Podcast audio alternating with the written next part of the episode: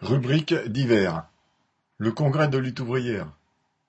Le congrès annuel de lutte ouvrière, qui s'est tenu les 3 et 4 décembre 2022 en région parisienne, a été largement consacré à la situation internationale, à l'aggravation brutale de la crise de l'économie capitaliste et aux menaces d'une guerre généralisée. Il a aussi fait le bilan de notre activité de l'année passée.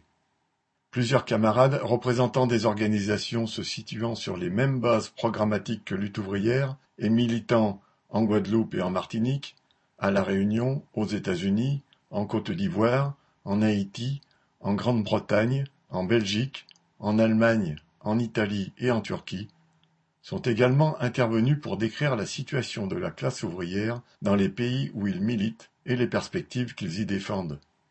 Le Congrès a élu les organes de direction de Lutte ouvrière, son comité central et son comité exécutif. Les textes d'orientation soumis à la discussion ont été également approuvés. Ces textes, ainsi que des extraits des discussions, seront publiés dans le prochain numéro de notre revue Lutte de classe. Motion. Enfin, à propos de la guerre en Ukraine, le Congrès a voté à l'unanimité la résolution suivante. La guerre en Ukraine opposant les puissances impérialistes de l'OTAN à la Russie, avec la peau du peuple ukrainien, mais aussi celle du peuple russe, menace le monde entier d'une déflagration généralisée.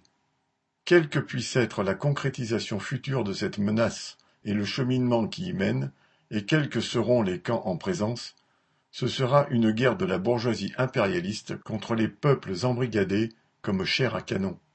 Pour éviter la guerre, les peuples ne peuvent pas compter sur la bourgeoisie impérialiste, ces hommes politiques, ces états-majors qui, au contraire, préparent méthodiquement l'embrasement général par l'accumulation d'armes et par la mise au pas des populations. Les travailleurs devront s'opposer à la guerre avec leurs moyens et leurs armes de classe, avec comme perspective la transformation de la guerre en guerre civile contre la bourgeoisie. Les travailleurs conscients doivent refuser le mécanisme guerrier qui se met en place, comme ils doivent refuser toute forme d'union sacrée derrière leur bourgeoisie et l'État qui défend les intérêts de cette dernière. Ils doivent se méfier de toute la propagande mensongère de la classe dominante, à commencer par la défense de la patrie, alors que derrière ces mots, il n'y a que les intérêts de la classe capitaliste et des plus riches.